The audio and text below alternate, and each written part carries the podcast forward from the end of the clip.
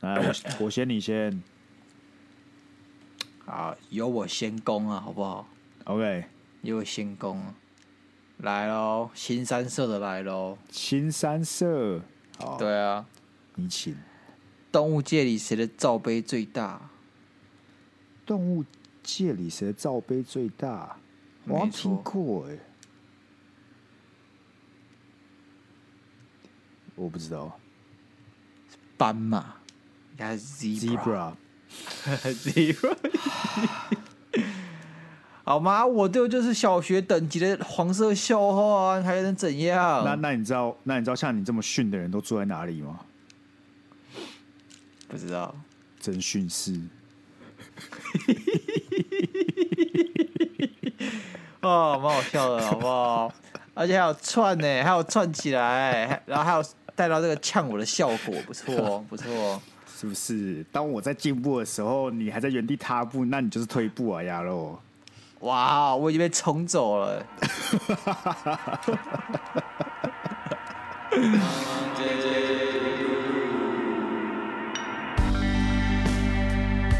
是太辛苦，欢迎收听今天 Monday Blue。大家好，我是刚玩完三天两夜快挂掉的鸭肉。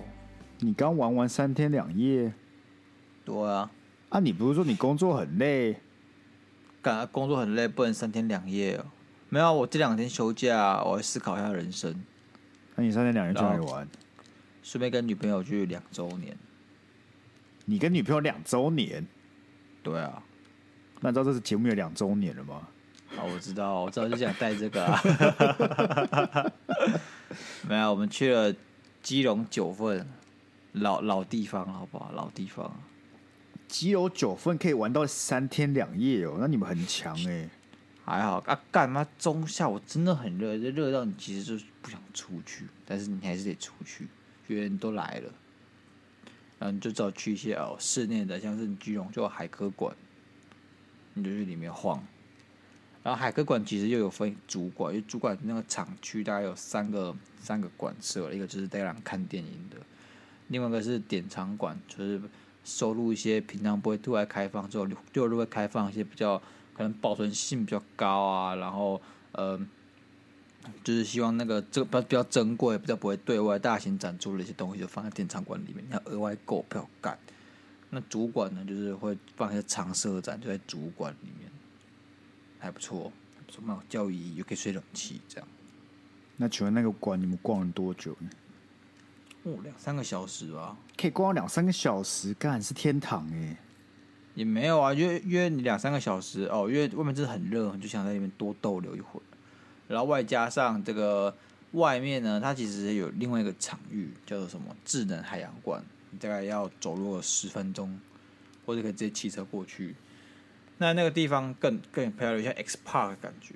嗯，那就是里面有真正的鱼，因为在这个海洋馆里面其实没什么鱼，但是到了这个智能海洋馆里面。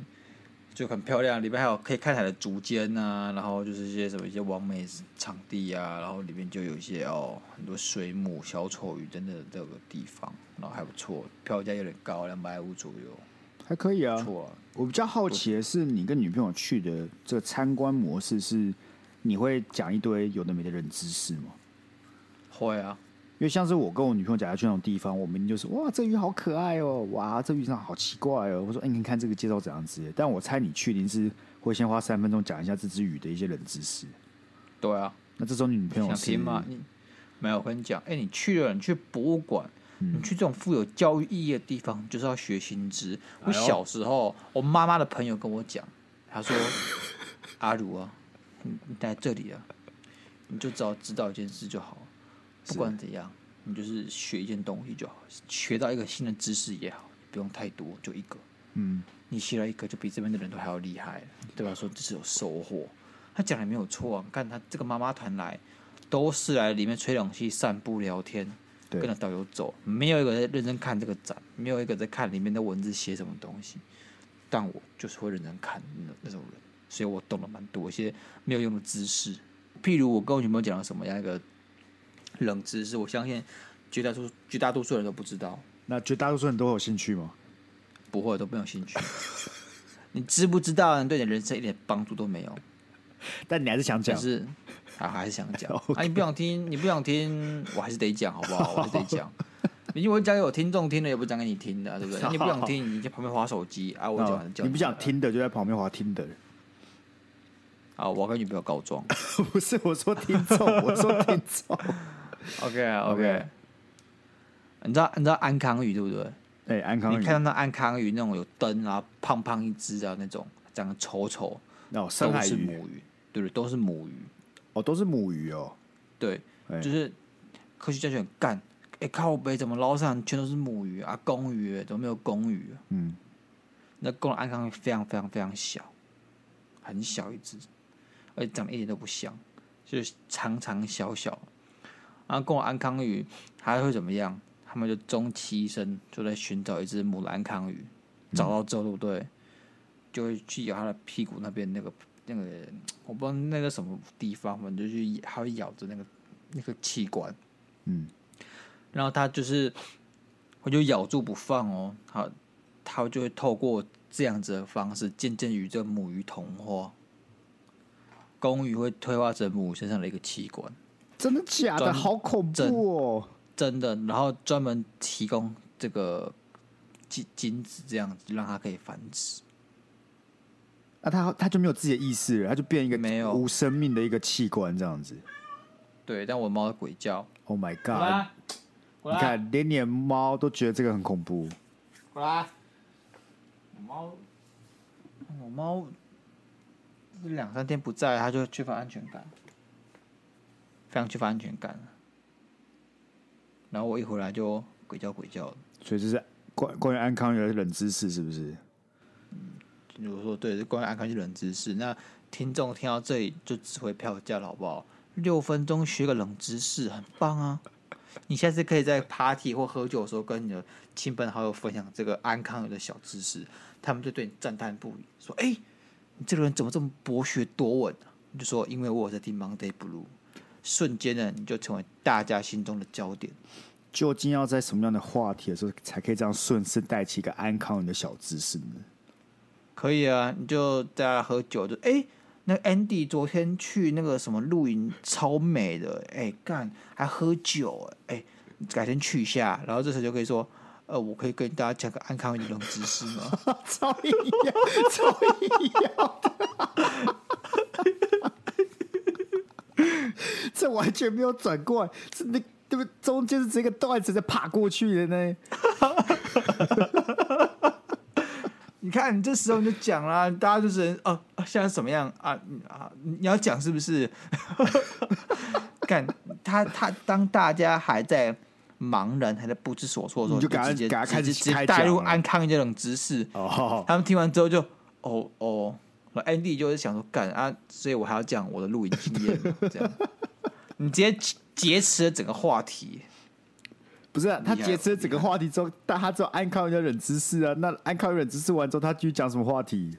没啦。哎、欸，所以大家还在茫然、啊。你录影的时候有遇到安康宇吗？啊，好了，希望大家好不好都有接受到这个酷酷的冷知识啊。OK 了，那有认真听的听众就会发现，刚才开头我们讲一个非常重要的资讯是什么？就是我们频道。本节目也就这样过了两年了，这个节目也两岁了，两岁了，然后就是差不多来关一关，然后差不多该收起来了。感觉有些事你一定不知道。好，就是现在听众如果在听我们 Podcast，所以发现有些集数开始有一些片头的广告，那是因为我们开启了这个所谓动态广告插入的，所以希望大家都可以把它听完。那截至目前为止，我们赚了多少钱呢？八十块，我操！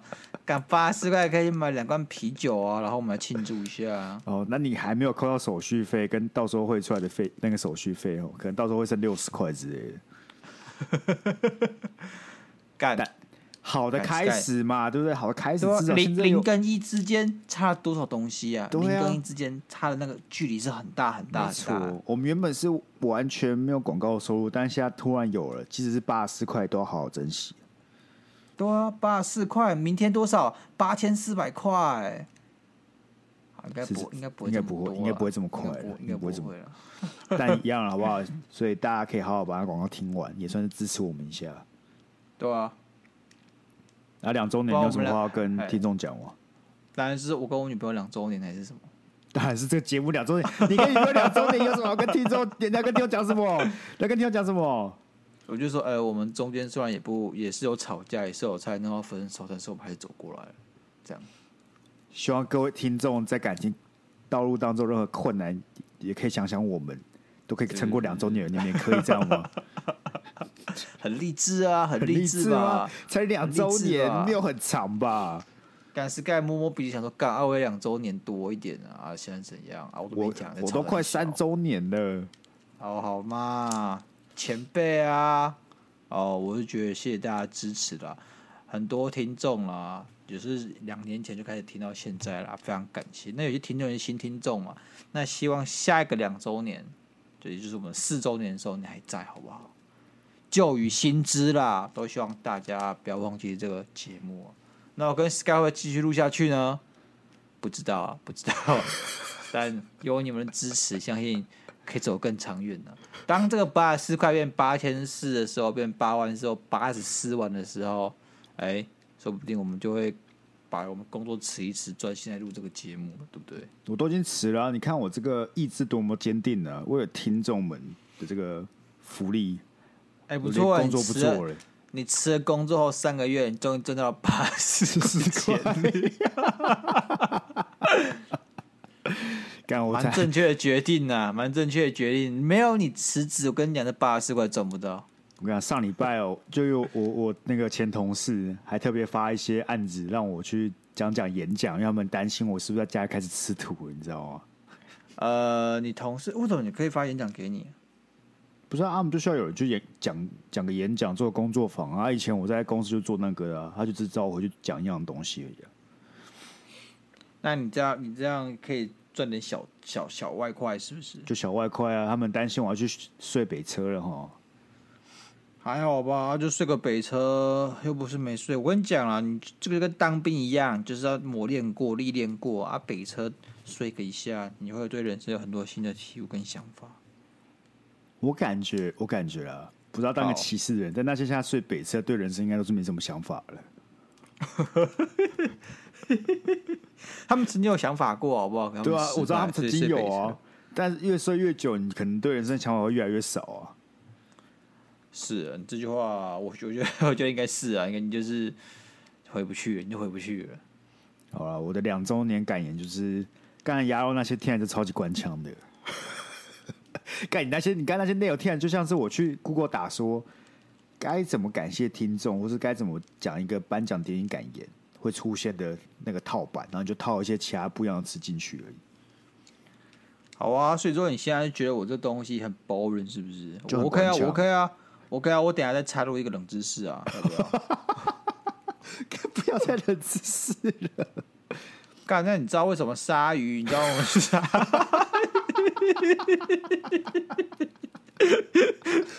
你讲啊，干你不怕尴尬你就讲啊，鲨鱼怎么样啊？鲨鱼怎样？我跟你讲啊，我跟你讲，鲨鱼不能停止游泳，它一停止游泳就窒息，很厉害，对不对？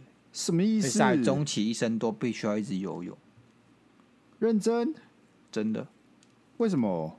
它必须要靠着大量的水流进去，它才可以获得氧气，所以他不能休息哦，他不能就是水母漂这样子哦，不行。而且而且你知道你知道？我还有跟大白鲨相关的更多知识延伸。然后大白鲨是唯一一种无法被圈养的鲨鱼，任何海水族馆、海生馆都不会去养大白鲨，因为他们只要停下来就没办法生存，就是然后就是养不就是养不活，是因为空间不够大啊。如果它要一直游来游去，它就需要很大的空间，不是吗？是这样讲，但其他鲨鱼都是都一样，也是需要一直游啊。但是他们养得活，就大白鲨养不活。那有有知道为什么吗？呃，空间是一个，嗯，因为大白鲨很大，它需要非常非常大的空间。它是那种会巡回性的动物。那不知道，但是就是其他鲨鱼可能也有啊，但不知道为什么其他鲨鱼就是养得活，就是说大白鲨养不活。好，感谢你这个，感谢你这个冷知识啊！谢谢，谢谢大家，这个受用无穷啊！谁谁他妈送优无穷？好了，一样还是很感谢各位支持这个节目支持了两年了，尤其那些从零或是第一集听到现在的听众们，像是伟杰啊，对不对？以后呢，有什么样我们可以改进的地方，或是你喜欢挑什么样不一样的新企划，都欢迎让我们知道啊。至于这节目可以撑多久呢？我们就且战、欸、且走，且走。那我就问你，你这段感谢词跟我他妈十分钟前来讲了有什么不一样？你有特别不官腔吗？有啊，OK 啊，哪里啊？下次我就不会说什么我们四年后见呢。哦，所以我不能期待我们四年后再跟这个老朋友们再见吗？我感觉几率不高哎、欸。四年干，老实讲，这节目如果做到四年，我们还是现在这个流量，对，一定是那里出问题了，一定那里出问题。就是如果我们还是这个流量，我们还没有放弃，就是一定是那里出问题。要么是，或者说我们我们的大脑之类的。对对对，就是我们好像不知道怎么把这节目收掉。对，就像是我有些有些情侣，他明明就知道她男朋友是个渣男，但他死不分手，那种概念一样。他他不懂怎么分手，那我们不懂得怎么关掉节目，你知道吗？OK，那所以到时候呢，如果听众你们还在听，然后发现我们这个流量其实也就这样子，然后过已经到第四年，我再跟你说四年快的时候，拜托密我们说，虽然你很爱听节目，可以暂停，但可以停的，可以停的，不要再努力。虽然虽然你我很喜欢听你们节目，但是我真的不忍心再听下去。对，我不忍心再看这两个人每礼拜花两节时间在做一件不会有未来的事情。哎，OK 了，OK 了，对啊，但是我们离四年还很久了，还有两年嘛，对不对？对，我们自己想想看，两年后我们就二十九岁了。对，二十九岁怎么样？就快三十了。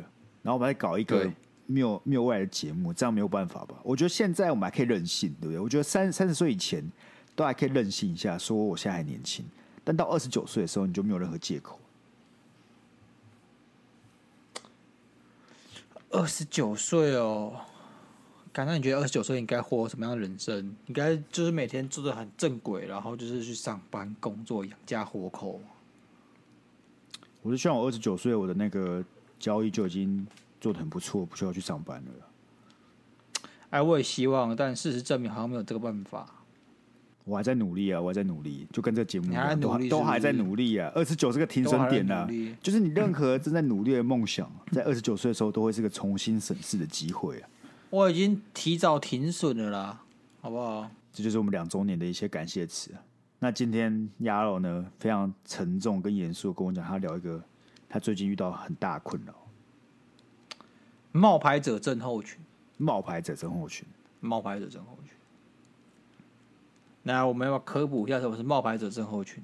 哦，这个其实我不知道，这这在很多鸡汤内容很常出现的一个名词啊。就是在讲述呢，如果一些比较优秀的哎、欸、年轻人，对，他可能在他的事业早期的时候爬到一个不错的位阶，对，但是呢，但是呢，他们在那个位阶的时候，却时常觉得自己好像能力不符合这个位阶，他可能是靠运气啊，或是靠赛才得到这个工作或是这个薪水的，所以时常在怀疑自己到底符不符合。呃，这个位阶的这个这个能力，所以说陷入一个自我怀疑的那个漩涡当中，很常发生呢。我觉得，尤其是你你读到越高的学历啊，或是你做到越高的工作，这个念头就会上了。你可能在一开始打杂的时候还不会有这样的念头，你就打杂嘛，就大家对你就知道大家对你没什么期待，所以你不会有一些呃过高的心理压力。但是随着你的工作难度，或是长官对你的期待，或者你的职责越多之后呢，你就开始觉得说，我是不是不适合这个工作？我在这个工作是不是只是刚好我幸运，或者刚好他们还没发现我的缺点？呃，但等他们发现我缺点之后，就觉得说，哎，我不适合这个工作，把我换掉。然后其实那些同才或是比我成就低的人，他们比我更有资格做到这个位置。我只是所谓的冒牌货，我不是。不适合在这个职位上面去做工作的人，这个就是冒牌者症候群。你会一直怀疑。但其实这个随之伴来另外一个很常听到的名字，就叫达克效应。然后、哦、我没有听过达克效应。OK，达克效应它其实你要看图才能领会。你就试想你现在有一个 x y 的这個、这个这个什么，就横轴跟跟那个四象四个象限、啊，没有没有做一个象限啊，做个象限，就是就是垂直的这个象限。OK，然后纵轴就是你的自信，横轴呢是你的能力。那新手会是从零零开始嘛？然后在很早期，在你能力还很不足的时候，你会自信满满。哦哦哦，对，达克曲线呢？OK OK，对对对，这个时候你就会过度自信，就其实你能力没有到那边，但你就自己很屌。然后接下来，当你慢慢学习，你能力越来越好，能力越来越好，你反而你的自信心会越来越下降，你会开始怀疑自己，说：看我怎么好像很多事都不懂，我怎么好像很多时候做不来。然后这会随着你能力越来越好，你的自信越来越衰弱。因为通常在你学越多东西的时候，你才发现自己越不懂。反而是你刚开始，你去看个十分钟 YouTube 影片教你怎么煮饭，你随便炒了一道菜，觉得干自己好屌。但当你学的越来越多，会发现其实很多美感、很多细节你都做不好，你都不懂，你就发现自己好像很烂。但这个这个曲线会慢慢的到到一个低点的时候，你自信到低点的时候会慢慢往上走，所以你能力在越来越好、越来越好，会慢慢的到一个。中间只是你不会过度自信，你知道自己的能力在哪里，你也不会去觉得自己很烂。就是所谓你成为了一个专家的时候，这就是所谓的达克效应。所以大部分会有冒牌者效应的时候，就在这个所谓你能力正在一个中间值，所以导致你自信心非常衰退的地方。反而是因为你懂得比以前更多，你才知道自己不懂得很多。确实，我觉得我一直在处于一个。高估或低估自己能力的一个水的一个摆荡之中，因为你知道，MA 就是一个你起薪比别人高，但是你比别人废的一个一个一个职位。你再去跟同事，他可能工作一两年，他薪水还没你高，但他一定比你会，他一定比你懂他自己在做什么。这时你就觉得自己很废，说干啊啊！现在怎样？我很废啊！我钱还领这么多，这样子。你就觉得自己好像没有用，是不是不该领这个钱？是不是改天就被踢掉？人家就就觉得说，哦，你领那么多钱，但是什么都不会，就有这样的压力存在。其实一直都有了。然后，但是有时候你又把一些东西做好之后，觉得干自己很屌，自己可以去领这个钱，自己特别聪明，你懂吗？你就是会在一个别人的评价中被左右摆荡，很难客观找到自己的真正价值，因为人很多时候。对自己的评价，其其实是来自于别人的意见啊，别人的眼光，而并不是来自于自己真的对自己有所价值的衡量。那你有试着去克服这个问题吗？有啊、欸，我有时候有时候就觉得说，可能可以跟自己的这种缺陷共存的，因为我觉得它不一定完全是由达克效应给产生的啦。因为很多时候，冒牌者症候群它是来自于你可能这你。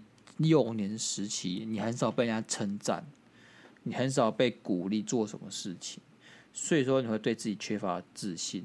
所以说别人对你称赞的时候，你可能会就有冒牌者症候群的人可能会觉得说：“哎，哎，没有啦，他们我不是这么棒的人。”他们就是会去拒绝这种称赞，他会觉得不好意思，会想找洞挖，把我找洞钻下去，把自己给埋起来。这种就是可能会冒牌者症候群比较典型的一个。一个反应，那我自己一开始也是，就可能我国高中的时候，别人对我称赞，那我很不好意思，我会超不好意思。就算到现在，别人称赞我，我还是觉得说干没有，那我真的没有很棒。我那我会的东西，全部都是你们去 YouTube 上花十分钟看一遍会学到的东西，我并没有特别厉害。但是现在比较，你知道吗？就是会比较 social 一点，就是会用一些方式打过去，比较可以跟。这样子自己共存，我觉得这个比较社会化后学到一些技能，就是跟有冒牌者之后觉得自己共存。可是我觉得你这样就只是表面上共存，但你内心当中没有真的共存。因为你就知道你低估自己，对不对？你低估自己，你比较看不起自己，会产生一种焦虑，就是我没有那么棒的焦虑。这种焦虑，你只要抓的妥当。他会督促自己去学东西，督促自己去适应，督促自己去往更高的地方去爬。那如果你都都觉得自己很屌、很棒的话，呃，好一点，你就会说哦，他是个有自信心的人；坏一点，就会可能会偏于安逸。我觉得最好解决方式，其实真的就是把时间拉长一点，因为很常会有这种心心态或是这种想法的人，就是你可能。刚上这个位置，可能一年或两年吧，就时间没有久到你能够经历过很多不一样的案子，或是很多不一样的任务，所以你会觉得说，哎，好像每次做一件事都会有一些小失误，然后这个时候你就觉得自己是不够格，像是当初我刚开始要出来。所谓做工作坊或是讲课当讲师的时候，最前面几堂课我也是会觉得说，干不是我到底是谁？凭什么是我？我不懂哎、欸，为什么要我上去讲？干这下面的人看起来都比我屌啊，是不是？他们会不会在我在讲的时候都觉得我很烂？我很常会有这种想法，但后来怎么克服？对，但后来怎么克服？就是，请你多讲几场，然后多听到一些不错的一些回响。然后重点是你要找到你你你来讲这件事为什么是你的一个一个原因，你只要找一个原因就好了。有可能有可能其实有大概九个原因都是你其实不适合，但是有有你其中有一项你就做的特别好，你可以给这么一个东西，然后你抓着那个你就不会这么不安没有安全感。可能像你像你好了，以以你为例子来做这个专案，有什么东西是只有你才可以带出来的？可能其他有六六个方向。六个象限，你其实都没有做的特别的好，但只有你可以带某一个象限的东西。譬如说，你可能比较有创意，然后其实你细节就是做不好，那也没有没有办法。但你的你的创意就是导致为什么这个老板或是经理想要让你负责这个专案的原因。因为我最近会讨论到这件事情，或特别去思考这件事情，就是像你讲，我就负责新的专案，我最近有可能会调单位还是什么鬼的啊？然后我就觉得说，哎、欸，问我是我，就是这件事情，其实我想了蛮久。就是问我是我，我没有特别厉害啊，我可能就就只是刚好歪打正着，然后让可能长官看到我，然后觉得说，哦，那就他去做这件事情，所以就把我调单位。但我一直找不到一个我觉得好的理由说服自己，是我是适任的，我是 OK，我可以做这件事情，非我莫属。老实说，我找不到，就是就是真的找不到，所以我有时候你会就是想去猜这个上衣，想说想想知道为什么他们会找你去做这件事情，这可能都源自于自己的。可我觉得，我觉得这个不安全感就是来自你对自己的定位不是很了解。就是你，你相对你的同才来讲，啊、我们不要说是综合来讲你最好，我觉得这是不可能的。像是我最常跟那些团队讲，就是你不要想着成为最好的，这没有意义。你要想的是成为最适合的。所以今天如果是换一个位置，他们可能就不是找你。那你要想的是，好，我跟我这其他同才来比，我是什么东西根本不一样，不是比较好，是不一样。什么东西不一样，才有机会让老板把我调到这个职位？因为他可能想要我这个不一样的特质，是吧？那你一定就你一定不不可能是所谓细节的人嘛？你一定不是这个嘛？那就不要纠结这个嘛？那你是什么样的东西？你平常在报告、在做案子，你有什么东西？我一看这个，我就知道哦，这是鸭肉做的。我觉得这很重要，这在职场上非常重要，因为这会代表了你这个人的特征。我一开始哈，就是你知道，MA 就是一个比较特殊的东西，嗯、所以一开始你就会想把自己就你什么都要做到最好嘛，就是说哦，什么都要全力以赴了。那、嗯、你后来就真的真的很累，可能有些公司就是不管你是怎样，就你就是要 MA 就是要给我最好。但呃，我自己是做到可能。三四个月到半年之后，我就渐渐不那么 push 自己，我就觉得说，我不可能达成每件事情都一百趴，一定是有东西是九十趴，有些东西可能就六十趴，因为我就是我就我就是做一个人，我做这些 capacity，我不可能把所有工作都做到满，那我的能力是有限的，所以说后来呢，就衍生出一个东西，我不知道你有没有听过啊，有点消极，有点负面。嗯叫做安静的辞职。什么？安静的辞职？是？对啊。你是说你走进总监办公室开始比手语，说你要辞职吗？一个安静的辞职？对对对，就是安静辞职，就是你我可能写个画板，然后去做默剧。哦。跑马灯啊，跑马灯然后跟总监，对对对对对，就是想办法让他了解说，我现在要辞职。那干，那我不给他递辞呈就好了。我怎么知道？不是啊，案件辞职的英文叫 quiet quitting。他的他不是真的说哦，老子要辞职。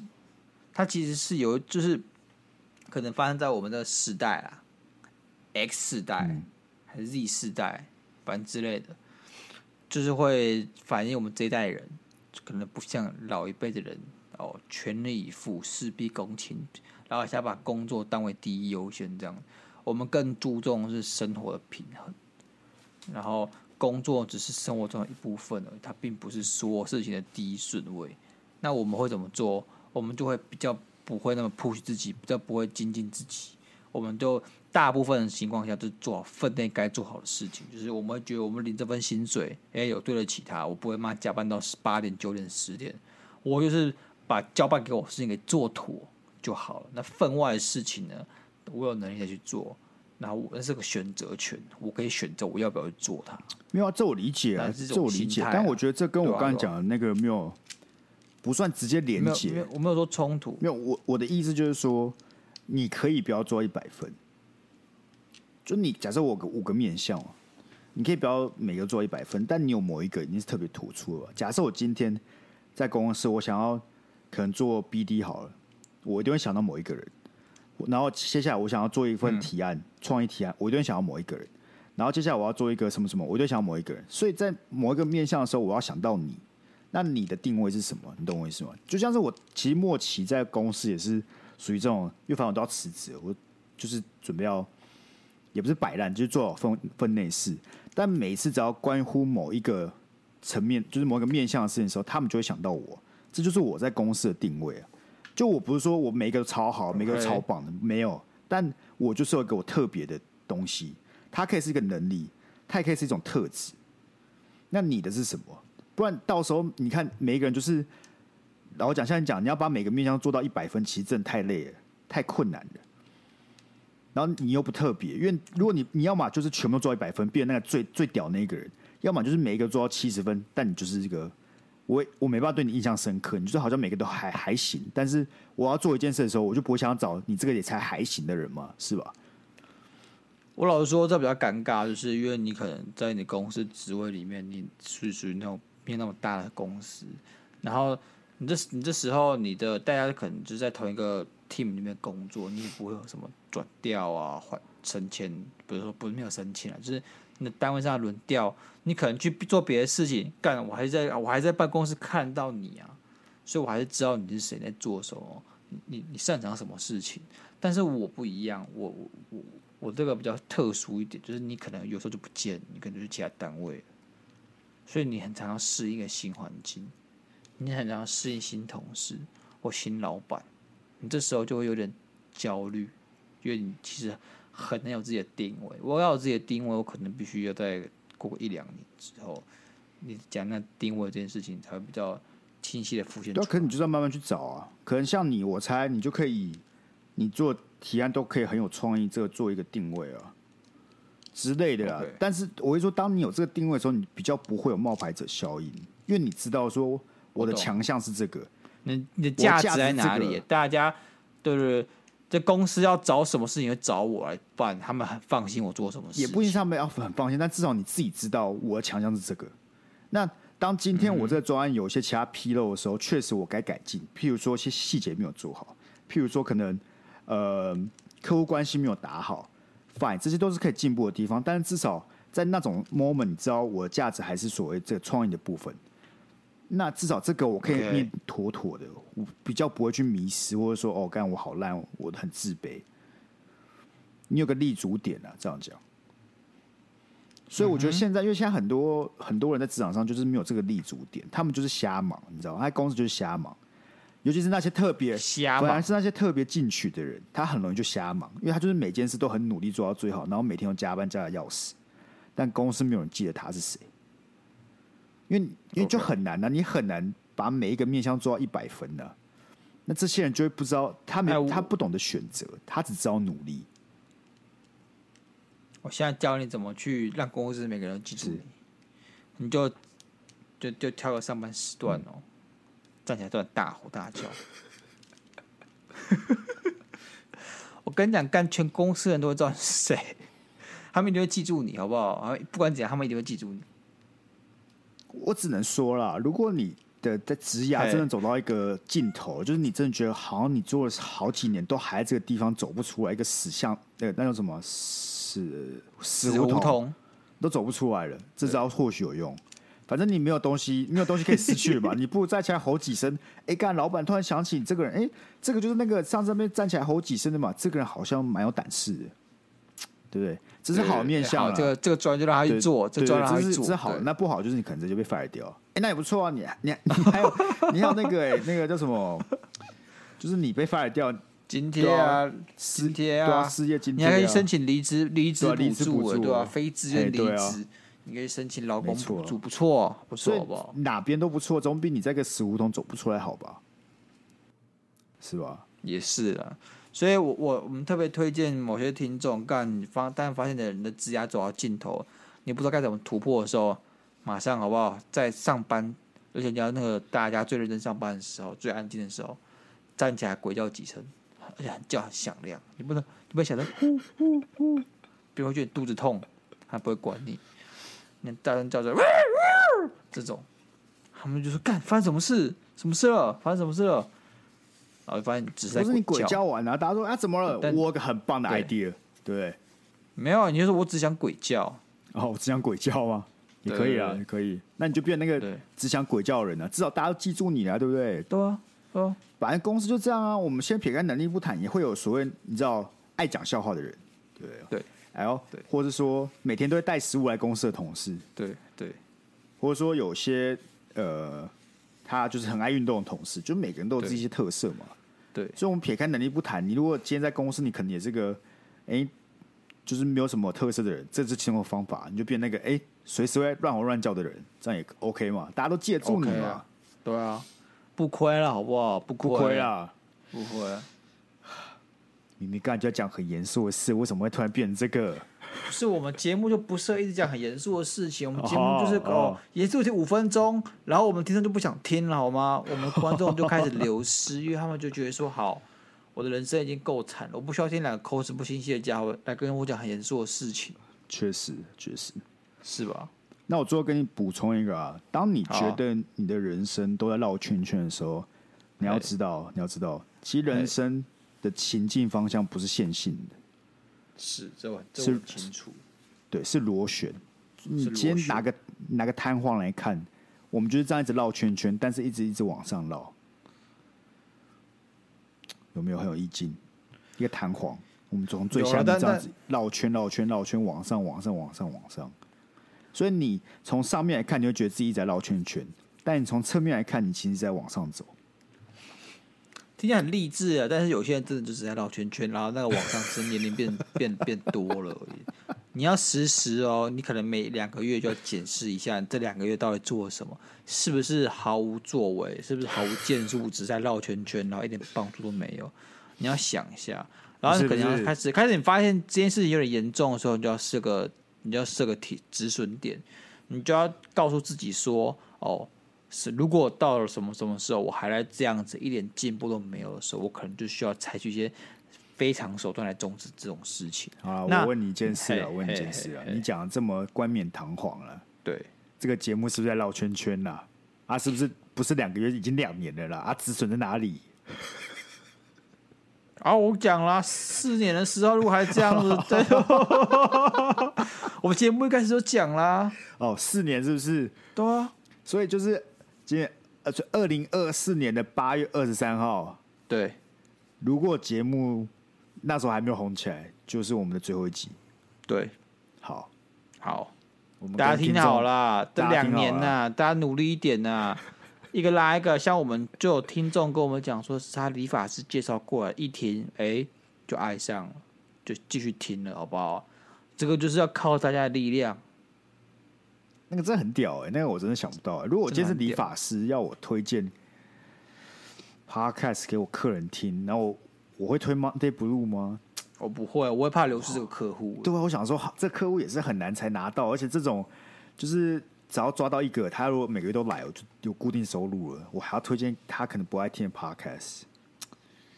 感谢这位听众，好不好？OK，我真的很感谢他。其实他这么冒险大爱，以及就是。可能会有冒着这种失去自己客户的风险，还要支持我们节目，真的蛮令人感动的。没错。啊，那那你刚刚讲什么？我忘了干，而且很打断我。不，你就是你不知道讲什么检视自己啊啊！Oh, oh. 我想一下。我觉得是就像你啊，你你就是解释自己，觉得说你在公司可能那个学到学习曲线变低啦，所以你就觉得说哦，我要做其他更酷更炫的事情啊，像每天喝酒啊、跑趴、唱卡拉 OK 这样子啊。对啊，然后赔钱啊，这样子。赔钱这样，我觉得不错啊，换个跑道嘛，对不对？不是，我要不是换个跑道，我感觉我直接跑去休息区嘞。你跑完腿就断，呃，裁判、啊、好痛啊！我要水，给我水。